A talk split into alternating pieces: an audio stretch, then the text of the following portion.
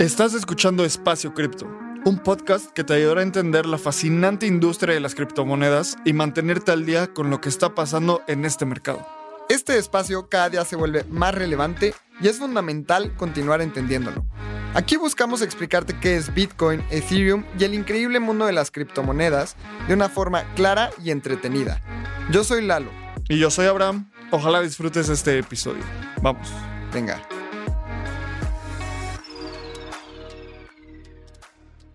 Hola, bienvenida, bienvenido a otro episodio de Espacio Cripto, el podcast de nuestra comunidad en el que aprendemos sobre cripto y Web3 directamente de las personas que están construyendo esta industria. Y hoy tenemos a dos personas amigas de Espacio Cripto. Ellas son Violeta y Gaby de Acme.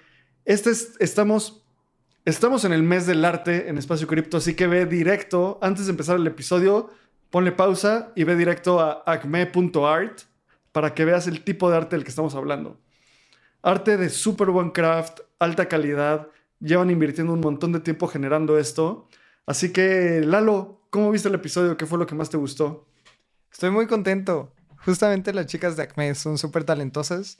Y lo que más me gustó es el arte y cómo es que todo tienen también pensado en este proyecto. Siento que este proyecto de Acme no es un proyecto más de NFTs, como los Pokémonsters y todas estas porquerías de NFTs que mandas a hacer en Fiverr y, lanzas la colección en una semana. Es una colección que han pensado por casi un año. Y justamente quédate si quieres escuchar sobre las fechas del minting, en dónde se va a lanzar, cuándo se va a lanzar, etcétera, porque yo creo que vale muchísimo la pena esta colección que está pensada para mujeres. Y obviamente si, si no eres mujer, puedes ir a comprarlo. Pero creo que todo el valor que agrega la comunidad de mujeres latinas mexicanas específicamente es muy, muy grande y yo creo que necesitamos más de este tipo de proyectos dentro del ecosistema Web3. Así que eso es lo que más me gustó, pero me gustaría saber a ti, mi amigazo Abraham, ¿qué es lo que más te gustó? Antes de continuar hablando de esto, quiero decir que justo antes de entrar a grabar este intro, vimos que llevamos 151 episodios y Lalo se puso muy emotivo. Así que aquí lo tengo al borde de las lágrimas y a mucho honor porque llevamos más de dos años haciendo esto y creo que es un gran episodio que este es el 151 porque yo conozco a Gaby hace más de año y medio, trabajamos juntos en Bitso. Ella entró a liderar el área de diseño estratégico y me encanta ver cómo amigos y amigas evolucionan y crecen y lanzan cosas cool en el espacio cripto. A mí lo que más me gustó fue la conciencia que tiene esta colección. No es una colección de profile pics, no es un PFP, es una colección para generar una comunidad en verdad y me encanta analizar y que más gente pueda entender todas estas tendencias y colecciones como Acme. Así que pues Mil gracias a Gaby y Violeta por, por darse su tiempo. Y antes de entrar al episodio, recuerda sumarte a la comunidad de Espacio Cripto. Ahí van a estar Gaby y Violeta respondiendo en vivo las preguntas que la comunidad les haga. Este lunes, o sea, el lunes que viene a las 6 de la tarde, a esa hora vamos a hacer esta sesión de QA. La bienvenida a la comunidad, a Gaby y Violeta. Súmate a la comunidad de Espacio Cripto, pon en tu navegador t.me diagonal espacio cripto o vean nuestro Twitter y ahí puedes ver el link de Telegram o en Telegram directamente busca espacio cripto. También en este mes estamos invitando a las artistas y los artistas que están viniendo a espacio cripto a que intervengan nuestro logo. Así que si estás viendo en Spotify, en Apple Podcast, en Google, un logo diferente al que ves cada semana, es porque Violeta intervino nuestro logo con su estilo. Y queremos agradecerle mucho porque el arte de, Y queremos agradecerle mucho porque es su trabajo y, que lo dé para la comunidad de Espacio Cripto es algo que habla mucho de, cómo hacemos las cosas en el mundo de la Web3. Así que antes de entrar, ahora sí, por, por último, vamos a escuchar un clip de nuestros patrocinadores del mes del arte. Febrero es el mes de arte en Espacio Cripto y por eso hoy te vamos a hablar sobre Bueno.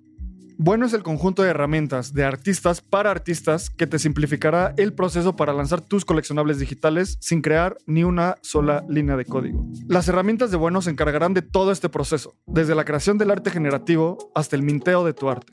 Además, te permite subir tu arte al blockchain con cero líneas de código. Ofrece lógicas de minto avanzadas como allow list, airdropear piezas, configurar regalías directamente en el blockchain y hasta generar formularios para recolectar la información de tus coleccionistas con Bueno Forms. En Bueno encontrarás las poderosas herramientas que necesitas para lanzar tu colección de arte digital, así que ve directo a bueno.art y entra al mundo del arte en la Web3. Hola, bienvenidas, bienvenidos a un episodio más de Espacio Cripto. Y el día de hoy, en el mes del arte, tenemos a dos increíbles personas que están colaborando muchísimo en el espacio cripto. Tienen un proyecto de NFTs y más allá de los NFTs también son increíbles artistas, personas y me encanta y amigas también y me encanta colaborar, siempre estar ahí al pendiente del Twitter, me encanta Acme, así que ya les di la premisa que estamos con Gaby y Violeta de Acme. ¿Cómo están? Hola, Abraham y Lalo. Muy bien. Muchas gracias por la invitación. Hola, hola. Muchas gracias. Contentos de estar aquí platicando del proyecto. Buenísimo. Pues yo estoy muy feliz de estar en este episodio porque siempre doy mucha historia sobre las personas que invitamos y hoy le va a tocar a Gaby contar su historia, o bueno, que yo cuente parte de su historia. Pero yo conocí a Gaby hace como año y medio, dos años tal vez, cuando Gaby entró a Bitso y ahorita nos va a contar un poco más de, ella. Y constantemente le decía como, Gaby, ¿cuándo, ¿cuándo vas a venir a Espacio Cripto? ¿Cuándo vas a venir a Espacio Cripto? Y hoy se hizo el día, así que estoy muy contento. Gracias por aceptar la invitación.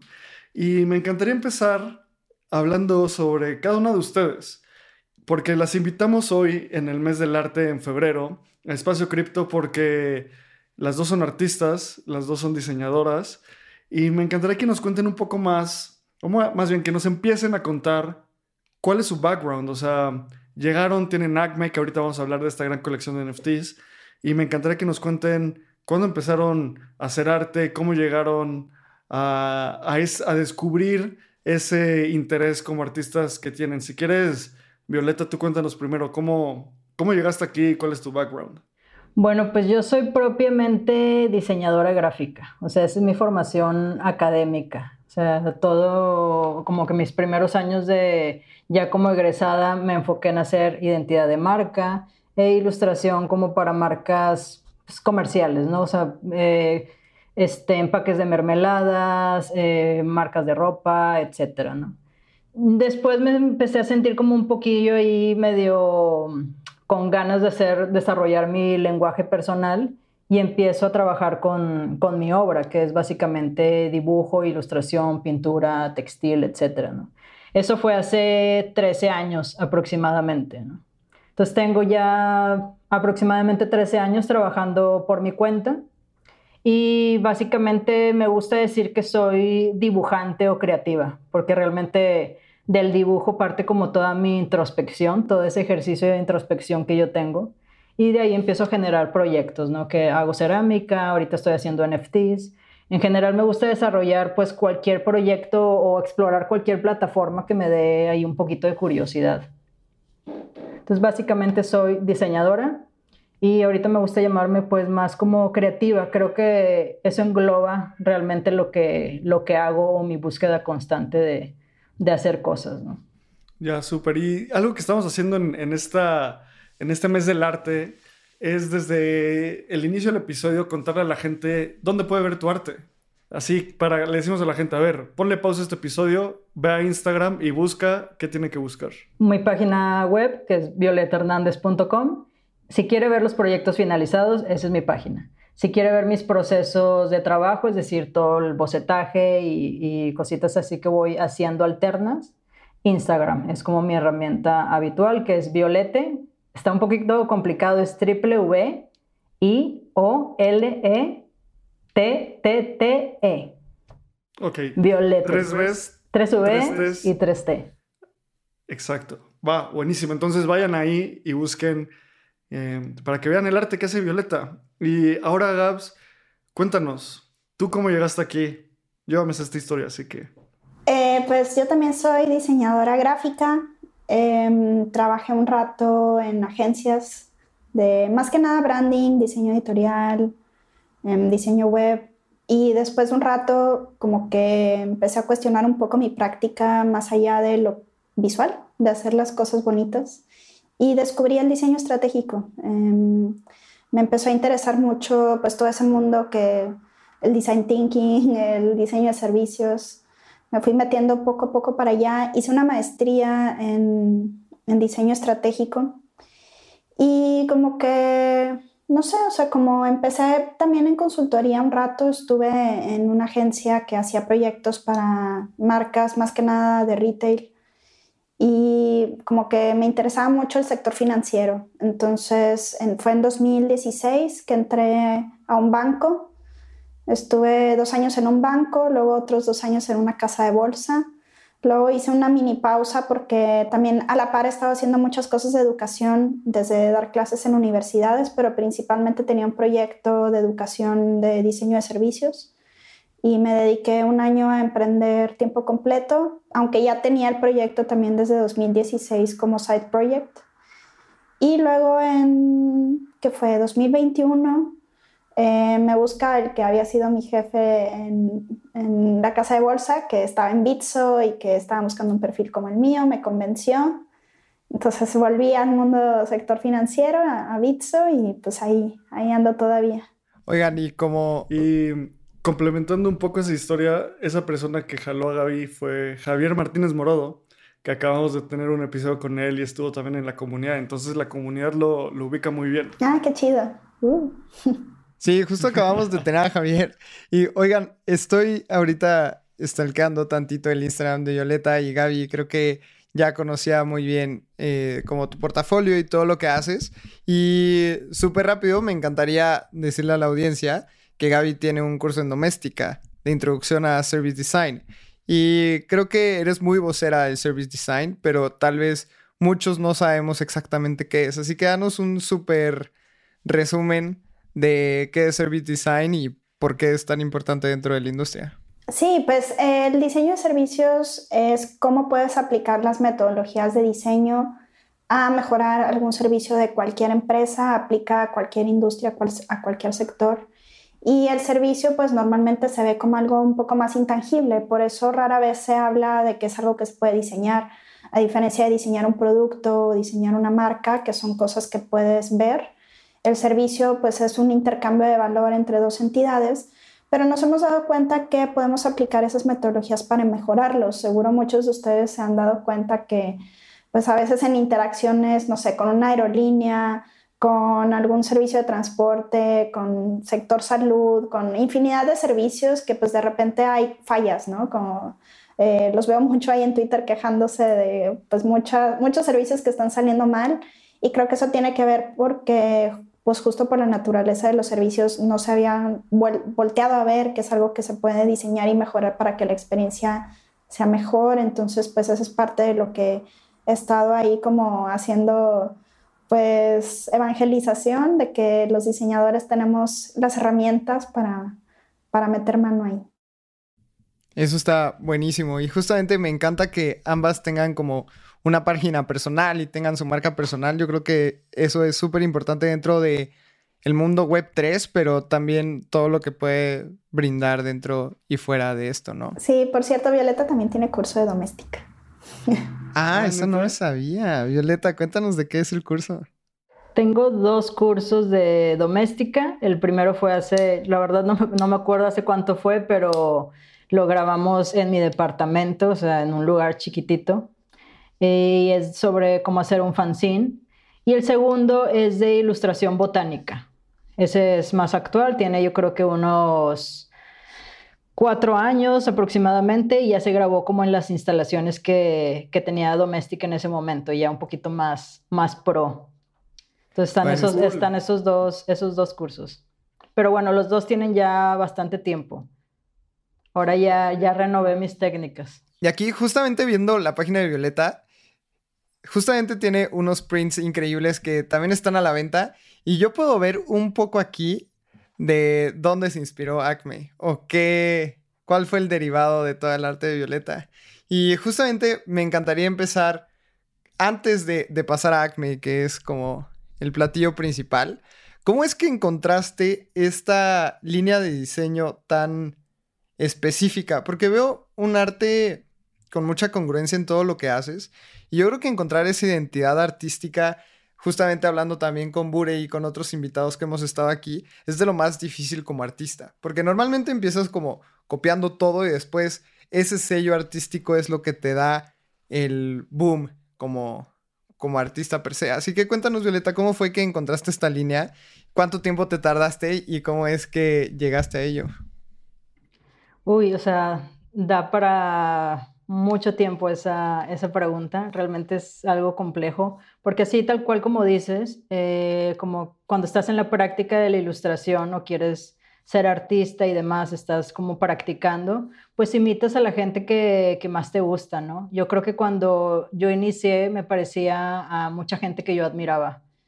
Eh, y así como que fui aprendiendo cuál era mi propio lenguaje. Creo que no hay manera de, de aprender cuál es tu camino, sino es explorando todo lo que te gusta, ¿no?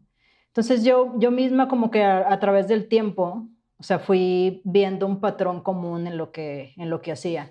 Obviamente en mi bagaje como, como artista tuve muchos, mucha guía, o sea, tuve muchos amigos que ya estaban en el medio del arte y demás, que honestamente me ayudaron bastante a encontrar cuál era, cuál era mi camino, ¿no? Como, no sé, haz un, un cuerpo de obra grande y luego ve viendo tu mismo trabajo y ve acomodando las piezas que más factores en común tienen. O sea, cosas técnicas de ese tipo, yo las fui aprendiendo de, de otras personas, de amigos míos que tenían más experiencia ya en, en, el mundo del arte, ¿no? Pero me llevó tiempo, no sé realmente exactamente cuánto, pero yo creo que yo me empecé a sentir más segura con mi lenguaje personal hace unos ocho años. Este, al inicio como que siento yo que mi trabajo se parecía a muchas cosas o a muchos artistas, ¿no? No digo que ahora no suceda, eh, yo creo que ahorita con el tema de, del Internet y tanta información a la que estamos expuestos, pues eventualmente a veces ter, eh, terminas como emulando de, de, alguna manera otras cosas que están haciendo otras personas, otros artistas, ¿no? Pero creo que eh, mi lenguaje ya va más allá de lo, de lo gráfico y eso es lo que más me llevó. O entender que lo mío era la naturaleza, era la introspección y era la mujer. O sea, me llevó bastante tiempo. Y entender que mi trabajo sobre todo era muy introspectivo. Es decir, no, no se somete a una gráfica o algo visual, sino es más emocional. Todo mi trabajo es emocional.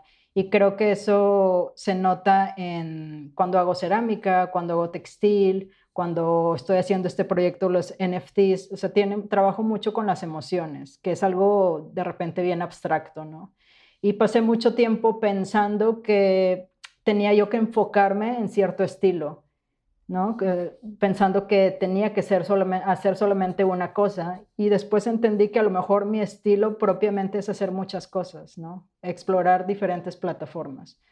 Eh, pero es complicado. Creo que solamente alcanzas eh, ese, eh, lo que llamamos estilo, teniendo mucho entendimiento de lo que estás haciendo, mucha introspección y con mucho trabajo de, de años, ¿no? Supongo que a algunos les tomará más, a otros menos. Sí, este tema de años es de las cosas que más me gusta hablar con la gente dentro y fuera del podcast, porque de repente la gente piensa que con leer tres libros de arte ya vas a ser un artista, ¿no? Pero justamente como Malcolm Gladwell escribe en, su libro Outliers, necesitas al mínimo 10.000 horas para volverte bueno en algo. Y me encanta ahora que dijiste que te tomó, o sea, encontraste tu identidad hace ocho años, entonces llevas al menos ocho años con una identidad tal vez ya más personal. Y eso son de las cosas que más me gusta hablar con la gente. Y créeme que tu arte se me hace muy único. Y creo que nunca hay una idea desde cero y eres una combinación de las cosas que más te gustan. Así que eso, eso también tiene, tiene muchísimo valor. Y la gente otra vez vayan a ver Acme porque es una colección mexicana de NFTs que está impresionante. Al ratito vamos a hablar de fechas y todo, pero nos encantaría conocer más detrás de la gente que está en el proyecto. Justo, y entrando en ese, en ese tema, me encantaría que nos cuenten también cómo entraron a Web3. Y esta vez quiero empezar por Gaby y luego yo voy a contar una pequeña historia de Gaby entrando al mundo Web 3. Pero tú cómo entraste a cripto y Web 3, Gaby?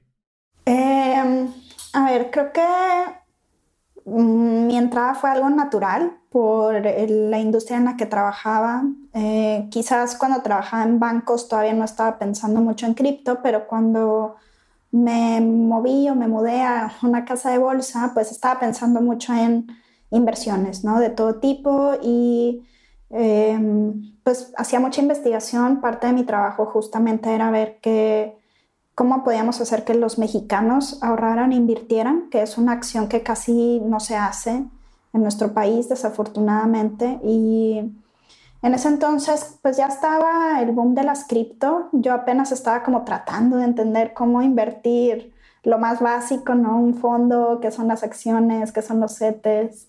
Y ahí estaban las cripto como haciéndome ojitos, pero decía, espérenme tantito, voy poco a poco. Eh, y ya, pues eh, creo que fue como al segundo año de estar en la casa de bolsa que dije, bueno, ya voy a abrir mi cuenta en Bitso era creo que 2018. Y pues empecé a comprar. Creo que fue un momento interesante. Eh, me tocó varios all time highs eh, cuando ahorré y ahora me, me arrepiento mucho de haber entrado en ese punto. Pero bueno, es eh, entradas y salidas como todo. Y pues ya eh, después pues ya pasó lo de que me buscaron para entrar a, a, Bitso y ahora dije, sí, ya me tengo que volver supermaster de esto porque pues ya ahora sí es mi trabajo full time. Eh, y muy feliz de haber entrado a conocer todo esto porque creo que una cosa es hacerlo como desde afuera y como aficionado y otra cosa es estar dentro de, pues de un engrane que hace que se muevan las cosas en la industria. 100%. Y la historia que yo quiero contar de, de Gaby en, la Web 3 es, cuando Gaby entró a Bitso, justo fuimos pues compañeros, pares, o sea, teníamos un weekly semanal y hablábamos de, de la estrategia y lideramos varios, varios proyectos súper interesantes eh, en Bitso. Yo cuando tenía esta posición de Head of Crypto y ahorita Gaby es la es Head of Design Strategy, ¿no, Gaby? Sí. Entonces teníamos muchísimo que ver todo el tiempo. Y me acuerdo que como a las dos meses, Gaby estaba como ultra escéptica todavía, así como de, o sea, sí está chido esto de DeFi, pero a ver, ¿qué onda? Y creo que ese es la, el abordaje correcto con cripto siempre, o sea, abordarlo desde el escepticismo y abordarlo desde el cuestionamiento y desde la curiosidad. Y tuvimos una sesión como de, no sé, una hora y media donde le dije a Gaby, a ver, baja tu Metamask, pica este botón. Ah, ah, yo me acordé, Gaby quería mintear Crypto Coven y minteamos Crypto Coven en, en, un offsite que tuvimos ahí en Bits. Entonces, eh, pues también ha sido. Gaby lleva bastante tiempo en la comunidad de Espacio Cripto, eh, indirectamente, así que me da mucha felicidad que estés aquí, Gaby. Y ahora, Violeta, cuéntanos, ¿tú cómo, cómo entraste al mundo de Web3? Mira, para ser honesta, yo considero que todavía me estoy integrando.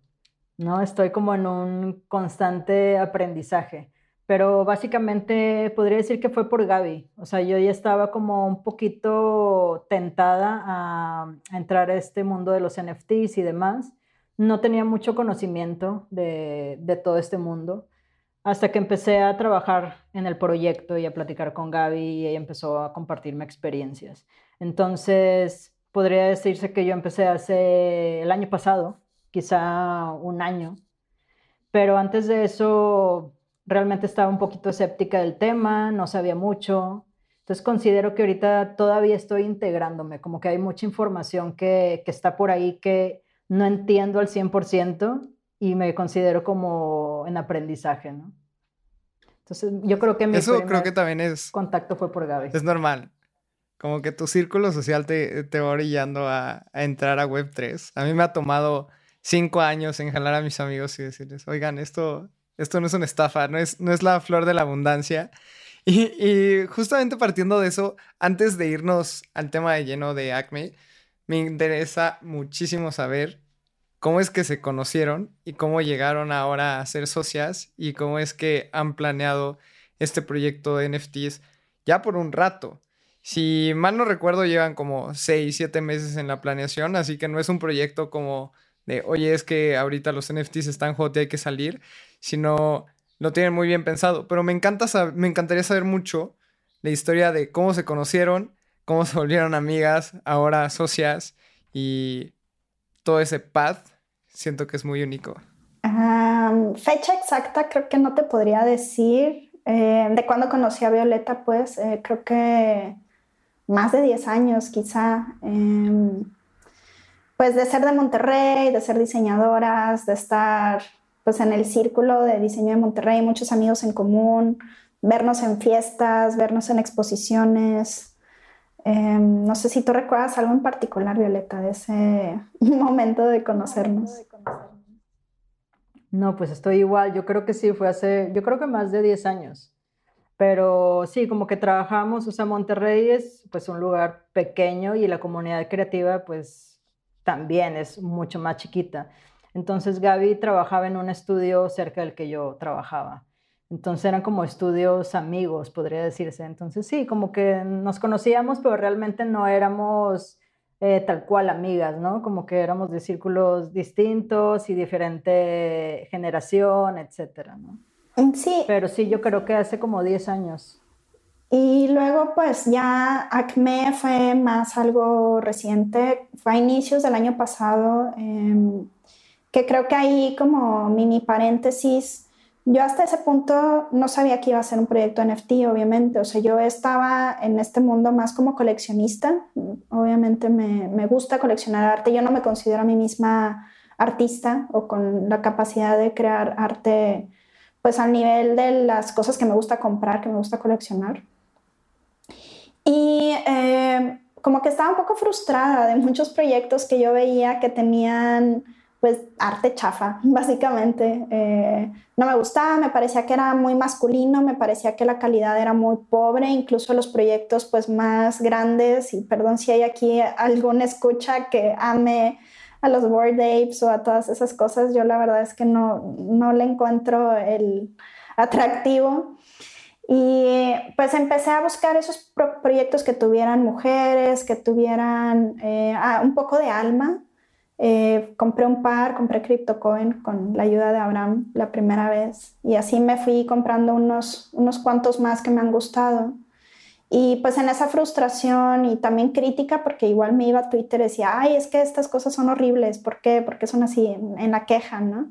Dije, pues a lo mejor podría hacer algo, aunque no sea yo quien haga el arte, pues tengo conocimiento de la industria como para apoyar algún proyecto y tenía muchas ganas. Y pues la única, la primera y única persona que me vino a la mente, honestamente, fue Violeta, porque su trabajo me encanta, porque pues es mujer, porque es de Monterrey, por muchísimas razones. Dije, tiene, o sea, si lo voy a hacer, tiene que ser con, Violeta y pues ya platicamos un día de a ver qué pudiéramos hacer. Eh, calamos un poco, como que nos juntamos varias veces para explorar el concepto, para explorar posibles caminos y empezar a darle forma y pues ya pasaron, pues de que platicamos un año, sí creo, y de que empezamos yo creo que sí unos seis meses de estar trabajando pues muy arduamente en todo el proyecto. Y a ver, para la gente que... Sí, tal cual, o sea, yo traía ahí varias como... De repente empezó a sonar mucho el tema de los NFTs y me llegaron dos propuestas de, colaborar en sus proyectos, eh, dos del mercado masculino y en, ese momento también coincidió que Gaby me, estaba preguntando por Instagram que, que si conocía el tema o estaba interesada en entrar al mundo de los NFTs y que si no, a lo mejor debería de intentarlo. Y yo le respondí que no, o sea, que no tenía idea de, qué pasaba con los NFTs y ella me explicó muy amablemente en un, en un audio, más o menos a rasgos generales, lo que era, ¿no? Y me hizo mucho sentido como, no sé, yo, yo me guío mucho por la intuición también y como que en ese momento eran varias alertas que, que apuntaban a que yo me metiera al mundo de los NFTs y me hizo totalmente el sentido trabajar con Gaby eh, bajé como mi concepto y demás y le pregunté a Gaby que ¿qué le parecería eh, armar un proyecto juntas? Obviamente primero armé el proyecto y se lo propuse y supongo que le gustó porque aquí estamos ya hablando del proyecto, pero así fue más o menos la, la forma en que concretamos ACME. Me gusta mucho esta historia porque siento que he sido fan de ACME desde hace meses, que Gaby me contaba como chances saca un proyecto de NFTs, estoy hablando con un artista de Monterrey, y luego hicieron una exposición en, la Ciudad de México donde vendieron prints y quiero mostrar el arte que hacen. Bueno, estas etéreas que ahorita vamos a hablar, ahí compré un par y se me hace súper, súper bonito y quiero que nos cuenten un poco más. Si estás escuchando esto en el podcast y no, y no puedes ver lo que acabo de hacer, ve a la comunidad de Espacio Cripto en Telegram y ahí vas a poder, ahí vamos a mandar una foto y la vamos a opinar sobre lo que estamos hablando. Y ya nos contaron mucho de su motivación ya nos contaron que, pues básicamente justo eso, qué las motivó a empezar este, este proyecto y también un poco de qué les motiva en su arte. Un arte, pues femenino, un arte que viene hecho por mujeres más que femenino, hecho de, con mucha representación. Me encantaría que ahora sí nos cuenten qué es Acme y qué son las Ethereals y de dónde viene todo este concepto que están haciendo para, para su colección. Bueno, acme básicamente, bueno, el significado de acme con acento en la E para no confundirnos con, con salón acme, eh, significa como la punta de un objeto, o sea, la parte filosa de un objeto, ¿no? Y de alguna manera como también eh, se le dice acme como al, al filo de una enfermedad o al punto más agudo de una enfermedad, ¿no? Entonces yo traía ese nombre de Acme desde hace tiempo porque lo estaba buscando para un, para un, este, un producto que estaba haciendo y descubrí el significado y se me hizo súper bonito y que, que, hizo mucho match con, con, cosas que yo estaba viviendo a nivel, a nivel personal, ¿no? Este, me lo estaba pasando un poquito mal, eh, personal y profesionalmente. Y como que me enganché mucho a ese concepto y eventualmente vino la oportunidad de hacer del proyecto de, de ACME y sentí que ese concepto englobaba todo lo que, lo que es ACME, ¿no? todo lo que son las, las eterias, que son 10.000 personajes femeninos que buscan encontrar su máximo esplendor. Entonces yo me encontraba en ese momento también buscando mi, mi brillo, ¿no? Como que me sentía un poquito bajoneada, encima estábamos pasando por una pandemia, etcétera. Y coincidió que tenía que eh, generar el proyecto de los NFTs, ¿no? Un concepto. Entonces como que todo me hizo, me hizo sentido y básicamente eso es ACME, o sea, es como todo mi, mi bagaje de introspección, cómo lo llevo a un proyecto de NFTs. Eh, más o menos de una manera, del lado artístico, ese es el concepto de, de ACME. No sé si, Gaby, tienes un, ah, quieres hablar de cositas más técnicas del proyecto. Em, pues sí, creo que algo importante a mencionar es que la colección va a ser de 10.000 piezas. Ahorita eh, las vamos a dividir en dos fases y justo la primera fase que va a salir ya en un par de meses va a ser de 5.000 piezas. Entonces estas 5.000 piezas todas están basadas en estos personajes que son las Ethereals. Tienen diferentes características visuales de, no sé, cabello, nariz, ojos, maquillaje, prendas, em, muchas variaciones en, los estilos y em, también un poco de un tema que, que pues va ligado al diseño visual del personaje, es como la personalidad de estos personajes. Entonces, basado en este concepto de acné, de estar buscando el esplendor, de estar en este momento como filoso de su vida. Eh, estos personajes van a tener unos atributos de personalidad que están todos girando en torno a la salud mental de la mujer. Entonces, ansiedad, depresión, trastornos alimenticios, síndrome del impostor, eh, estas cosas con las que lidiamos en el día a día eh, van a tenerlo pues en diferentes medidas cada uno de los personajes, un mix eh, pues random que te va a tocar en, el personaje que compres.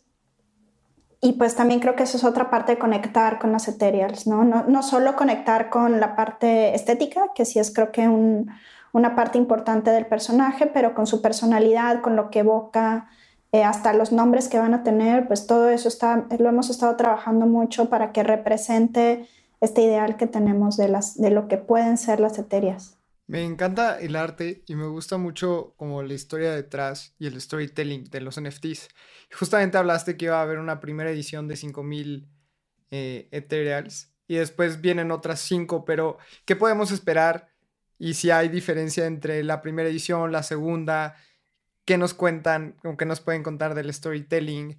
Me encanta cómo están proyectando cosas muy personales y específicas dentro de la colección, pero cuéntenos un poquito más entre este, este storytelling, este roadmap, este salto de la primera a la segunda colección y si nos pueden contar un poquito del roadmap, estaría bueno también. Bueno, a nivel, a nivel gráfico, eh, nosotros pensábamos eh, en un principio lanzar las 10.000 de, de un jalón y después pensamos, bueno, eh, viendo la situación del mercado y demás, ¿por qué no los dividimos en dos, en dos colecciones?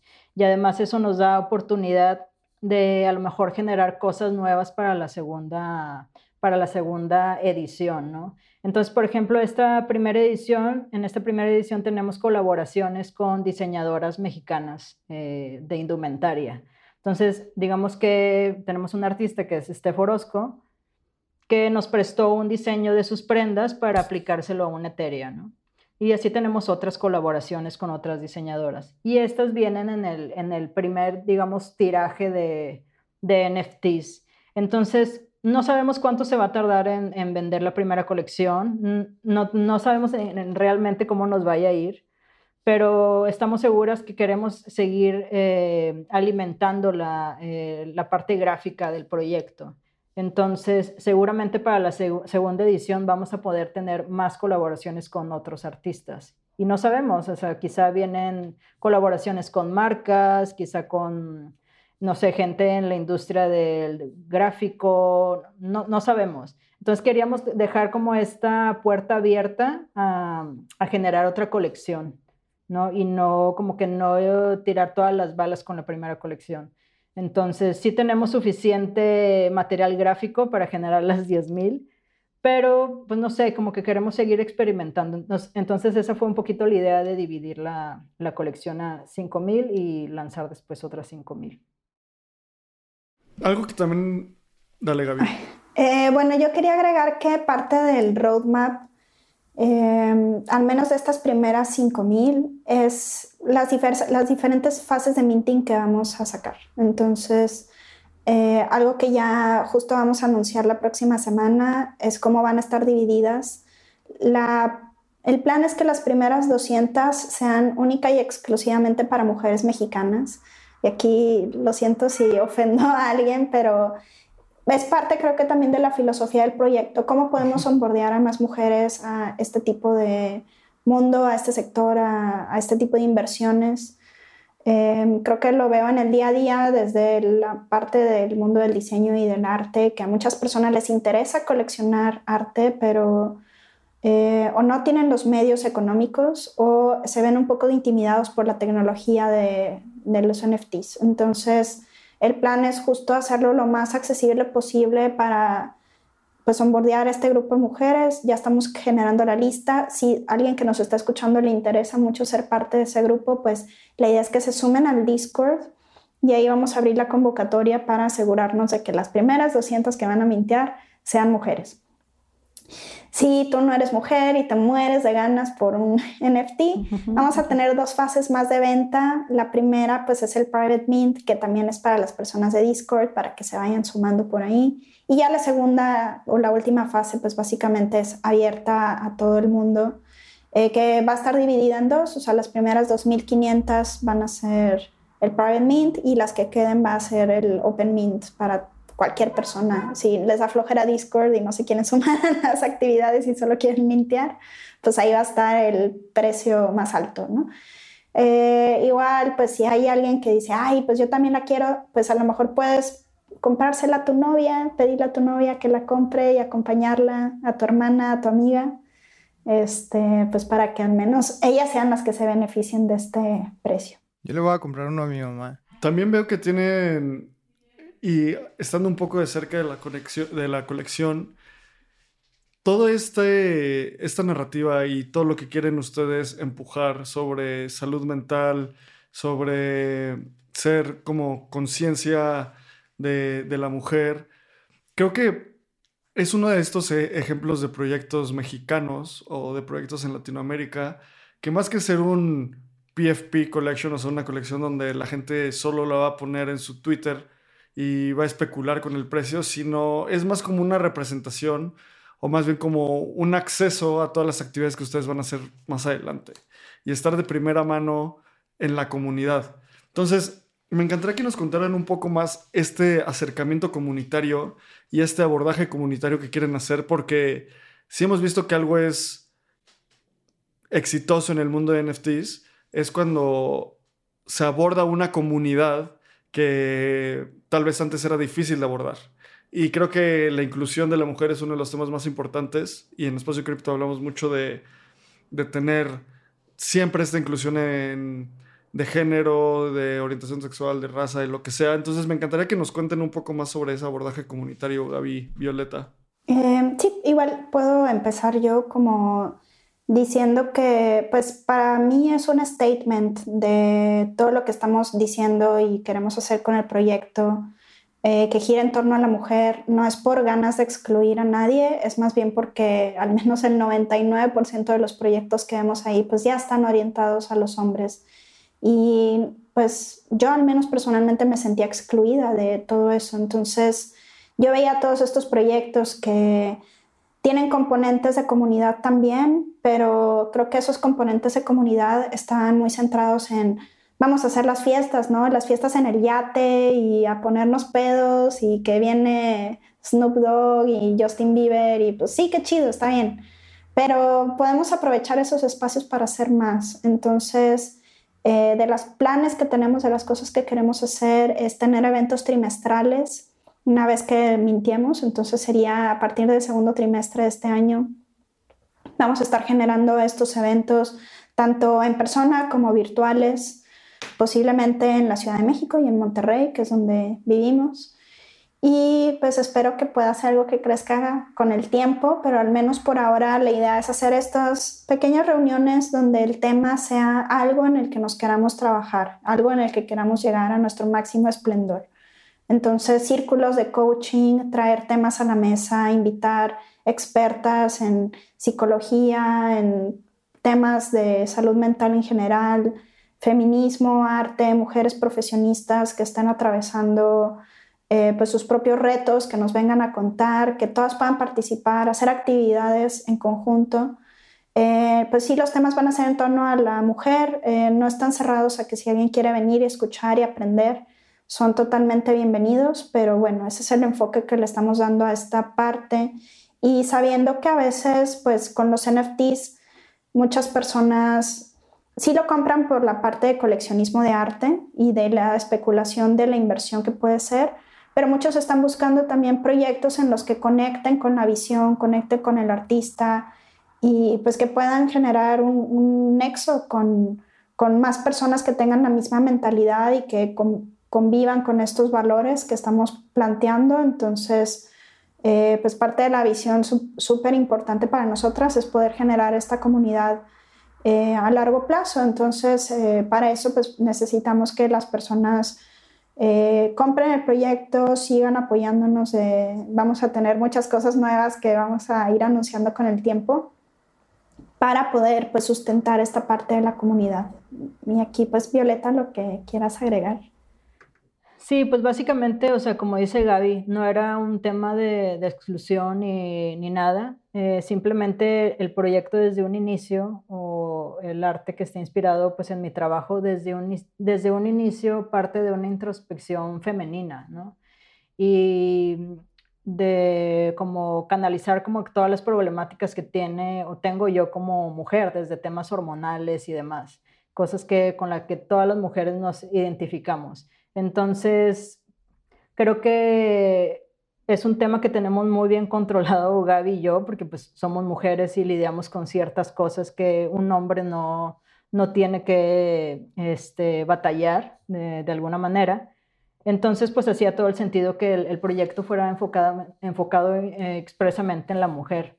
Y sobre todo como enfocado en temas de, de, salud mental. De hecho, hay una cosita que quisiera destacar del proyecto, porque luego a veces se nos pasa o lo dejamos para el último, es que un interés en común eh, era que, pese a ser un proyecto de NFTs, queríamos que este proyecto trascendiera esta, esta barrera ¿no? de, del mundo de los NFTs sino que también tuviera eco en, otros, en otras mujeres que no tienen acceso a esta tecnología, digámoslo así, ¿no? Entonces, gran porcentaje o un porcentaje de las ventas del proyecto de ACME van a ir destinadas a asociaciones que son ajenas al proyecto, que se encargan de ver temas que, pues, que tienen que ver con, con la salud de, la mujer, o sea, salud, educación, eh, discriminación, violencia de género, etcétera. Eso era algo bastante importante para nosotras, ¿no? Porque no queremos que todo ese aprendizaje o ese aprovechamiento se quede nada más en, en, esta red. O sea, sí intentamos generar una comunidad, pero generar una comunidad que también a su vez pueda tener eco en otras comunidades que no tienen acceso a lo que, o al privilegio que, que nosotras tenemos, ¿no? Entonces creo que eso es algo importante del, del proyecto. Oigan, Creo que este tema es súper importante y también me encanta cómo han pensado en un montón de cosas previas al minting. Porque de repente la gente nada más es como, vamos a mintear y después vemos qué beneficios hay.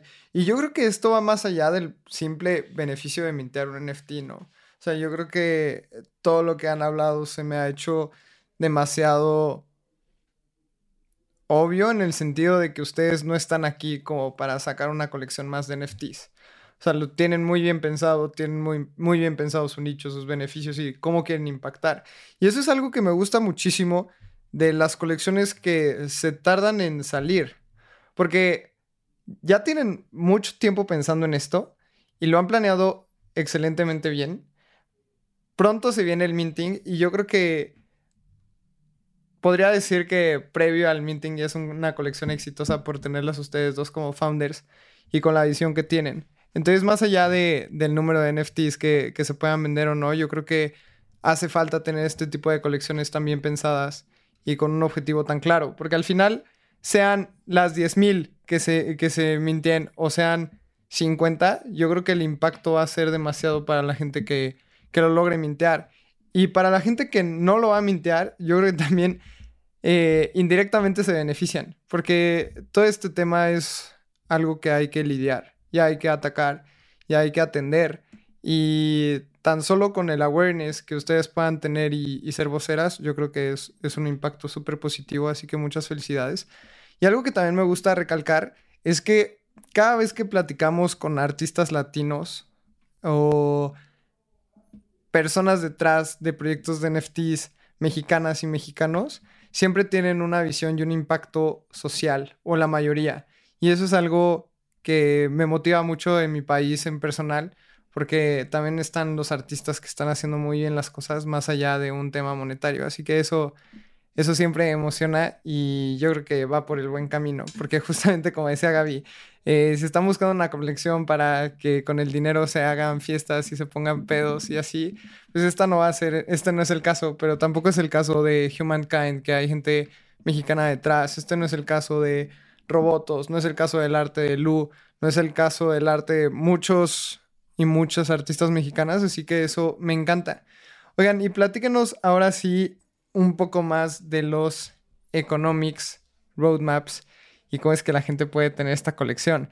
¿Cuándo salen? ¿Cuánto va a costar? ¿En qué red está? ¿Y cómo es que la gente lo puede mintear? Eh, sí, bueno, de eso creo que em, a ver, paso a paso. Vamos a salir el 29 de marzo, que es miércoles. Ese día va a ser el Mint para las 200 mujeres mexicanas. La idea es eh, celebrarlo en una fiesta virtual de minting exclusivo para estas mujeres y onboardearlas para cualquiera que tenga duda y diga, ay, me interesa mucho, pero no, no sé cómo hacerlo, pues vamos a acompañarlas ahí paso a paso a que lo hagan y después pues mostrar qué le salió, poder hacer ahí mismo el, el revelado de, de, cuáles son las, las primeras 200 ethereals que ya se mintieron. Y luego va a estar un poco intenso porque esa semana vamos a estar haciendo eh, dos eventos en persona, uno en Monterrey y otro en la Ciudad de México. Entonces, el miércoles 29 es fiesta virtual.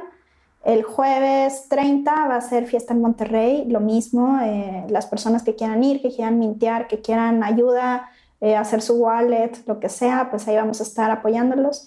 Y el viernes, que creo que ya es 31, el último de marzo, si no me equivoco, va a ser en la Ciudad de México. Entonces sí, vamos a tener también una fiestita por allá para que le caigan, echar una chela, platicar, mintear en vivo y pues eh, eso. Eh, los precios son precios bastante estándar en la industria de los NFTs. El precio para las 200 mujeres va a ser 0.05 Ethereum.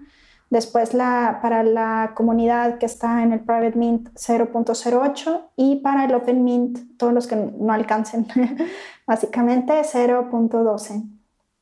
Entonces, este, pues eso, igual creo que algo que me quedaba pensando ahorita que estábamos diciendo todo esto y de también, pues del esfuerzo que involucra ser un artista mexicano, latino, mujeres, etcétera, y en una industria que además es nueva, un poco incomprensible para muchas personas, es que pues sin duda es un reto hacer este proyecto, creo que por eso también nos hemos tardado un poco eh, por tratar de hacerlo lo mejor posible, por asegurarnos que todo lo que hagamos desde el arte hasta la comunidad, eh, los principios del proyecto, todo esté alineado a que el proyecto pues pueda sobrevivir eh, un tiempo, a pesar de que también eh, pudiera ser un experimento, pudiera ser una exploración nueva de nuestra creatividad, pues lo mejor sería que el proyecto le vaya bien y que pueda subsistir. Tanto Violeta como yo tenemos pues nuestro día a día, proyectos, empleo, cosas que hacer, entonces también eso ha sido difícil, es complejo, pues darte el tiempo con todas las cosas que tienes que hacer en el día para hacer un proyecto de este tipo y hacerlo bien. Sabemos que la gente que colecciona NFT son exigentes, eh, esperan mucho de sus comunidades.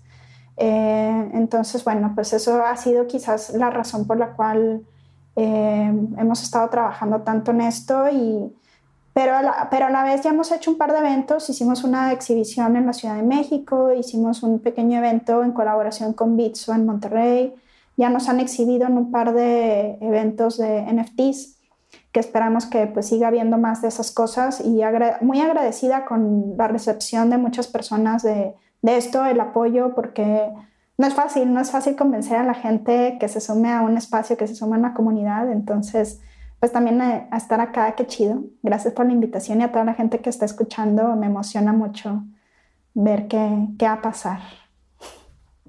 Pues sí, yo también estoy muy emocionado, sobre todo por ver la evolución de este proyecto y cómo ha, ha crecido y este tipo de colecciones y experimentos creo que son el futuro de muchos, muchas comunidades, simplemente porque obviamente vas a tener mucho mayor identificación con algo como, como Acme y las Ethereals que, pues no sé, con un personaje hecho por una casa productora que, que te intenta comunicar algo, ¿no? Aquí es gente muy con la que te puedes identificar generando arte y generando comunidad con la que te quieres identificar, ¿no? Y en Espacio Cripto nos hemos dado cuenta de eso. A la gente le gusta la pertenencia y le gusta identificarse con algo. Y creo que el tiempo que han hecho, que se han tomado para lanzar esto, va a ser, ah, bueno, ha sido, va a pagar dividendos en el sentido de una comunidad muy vibrante y que, como siempre decimos, durante estas épocas del bear market se construyen las próximas cosas exitosas durante el siguiente bull market. Así que eh, ah, ojalá que me sea una de esas y pues ahí nos vamos a ver el 31 de marzo. Definitivamente va a ser un gran, gran evento. Me da mucha emoción que lancen. Y gracias por compartirnos todas estas historias, porque también sé que muchas de estas historias, lanzar algo no es fácil. Y solo todos, todas las personas en el mundo han estado rodeadas por mujeres y rodeados por mujeres. Y creo que es muy importante tener esta visibilidad de que los, los, retos y problemas que se enfrenta cada género no son iguales y no es una cosa de exclusión, o sea, no es una cosa de solo para mujeres y eso es excluyente, o sea, la exclusión inversa no existe. Hombre que le, le enojó tal vez que solo es para mujeres, pues no, o sea, es una cosa de, de representación y de espacios seguros. Y gracias por venir a compartir eso a Espacio Cripto. Por último, no sé si quieran compartir algún último, alguna última información. También que nos digan, ya nos dijeron dónde la gente las puede seguir, pero también dónde pueden seguir el proyecto. Recuérdanos eso, por favor. Bueno, el proyecto de ACME está como en Instagram, está como ACME-NFT. Así nos pueden encontrar en Instagram. Ahí vamos subiendo actualizaciones, procesos de trabajo y vamos a estar eh, compartiendo el calendario ya de los, de los próximos eventos. Ya vienen cosas este, nuevas, como ya vamos a salir a finales de, de marzo. Estamos este, ya dándole duro, sacando todas las sorpresas que tenemos. Tenemos colaboraciones con, con chicas que hacen indumentaria, como les comenté antes, y vamos a estar e, echando ahí un par de imágenes para que se den cuenta de, para que vean el arte. Y pues algo que quería destacar también es que, bueno, como ya dijo Gaby, es que pues eh, tanto ella como yo tenemos diferentes proyectos y la verdad es que no nos queríamos acelerar en, en sacar algo de, de, mala calidad, ¿no? Entonces tengan la seguridad que el proyecto está hecho con todo el profesionalismo y todo el cariño. Por eso nos hemos tardado bastante. No, hemos, mm, no, no, no queríamos sacar algo solamente por, por sacar, ¿no? Queríamos que fuera algo bien hecho y sobre todo porque habíamos visto que había cierta carencia en los proyectos de NFTs que, que nosotras veíamos, ¿no? En cuanto a calidad. Pues ya por último quisiéramos agradecer a la, a la comunidad que, que, tenemos y a todos los colaboradores, a toda la gente que nos ha apoyado ahorita en el, en el, en el proceso de ACME, porque han sido muchas amigas, gente que, que no conocíamos, que se están integrando al proyecto y realmente al final es una comunidad. Entonces, ACME se está construyendo, pues gracias a Gaby, gracias a mí, pero mucha gente que se ha ido este, empapando del proyecto, así como ustedes. Muchas gracias. Entonces, básicamente sería eso. No sé, Gaby, si quieres agregar algo. Eh, no, pues creo que pues, si quieren visitar nuestra página también es acme.art desde el Instagram pueden entrar a todos los links. Em, usamos Twitter también. Sé que la, banda eh, Web3 Crypto anda mucho más por allá, pero bueno, pensamos que al menos por la naturaleza de nuestro proyecto, Instagram era un espacio pues más eh, ideal para mostrar las cosas que estamos trabajando. Estamos activando el Discord también para que se sumen por ahí. Em, y ya, bueno, hay un par de proyectos paralelos que quizás ya han visto si nos siguen, que también queremos empezar a generar más. Eh, parte de eso, pues, son unos playlists musicales que hemos estado lanzando. Eh, pues sí, como dice Violeta, vamos a estar compartiendo varias sorpresas, entonces para que estén súper atentos. A partir de la próxima semana los vamos a empezar a bombardear con cosas para que se emocionen, les dé muchas ganas de mintear y pues que nos acompañen en, estos eventos. Justamente me encantaría decir que vayan a la página de acme.art y pueden ver el vibe de estos NFTs. Creo que es un diseño muy único que tiene una identidad muy específica.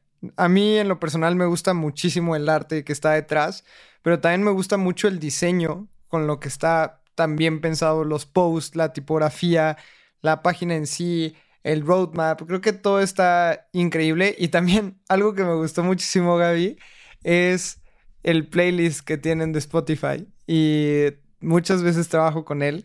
Sigo mucho el proyecto de cerca. Y creo que tiene muchísimo que aportar a la industria. Así que repitamos las páginas, es acme.art. También en Instagram, acme-nfts. Y pueden ir a ver el arte, es, un arte y diseño muy único, creo que están haciendo las cosas muy bien y estoy muy, muy emocionado por este minting y ojalá las podamos ver también activas en el Telegram de Espacio Cripto para que toda la comunidad los conozca. Y justamente si no están dentro de la comunidad de Espacio Cripto, pues vayan al Telegram. Ahí en verdad tiramos muchísimos mensajes y hablamos de todas las cosas cripto, buena onda de NFTs. También van a estar eh, Violeta y Gaby conviviendo con la gente en el Telegram. Y muchísimas gracias por venir. Me encantaría hacer la última pregunta que hacemos a todas las personas que invitamos a Espacio Cripto. Así que me encantaría ir con Violeta en esta y después que complemente Gaby.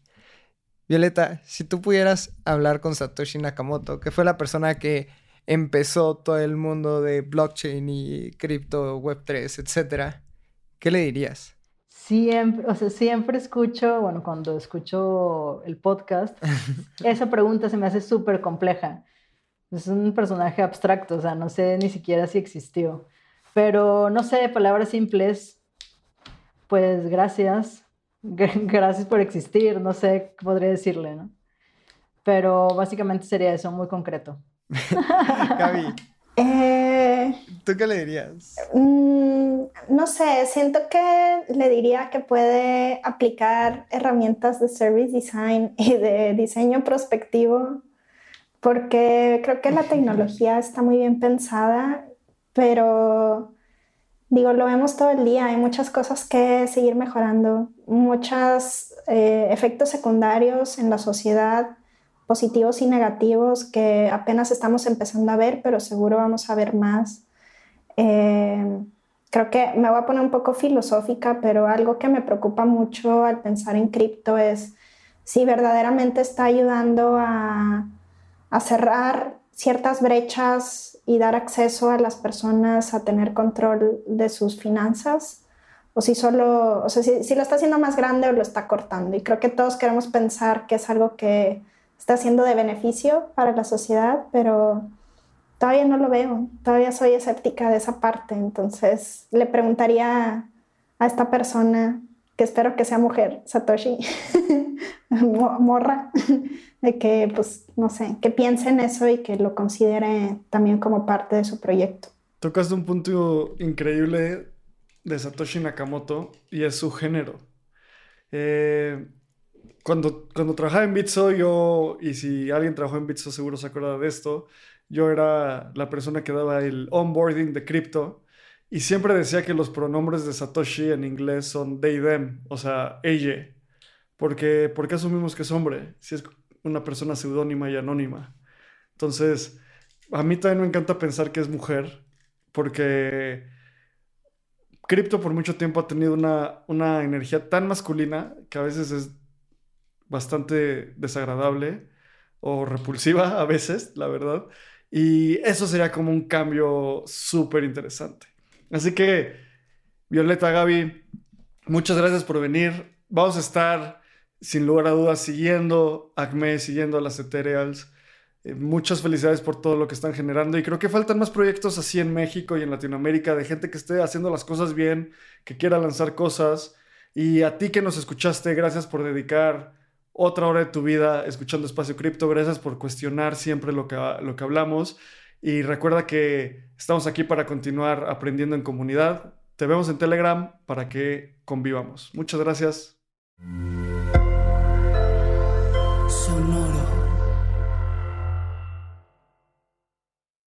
Este guion de Mundo Futuro lo escribió una inteligencia artificial.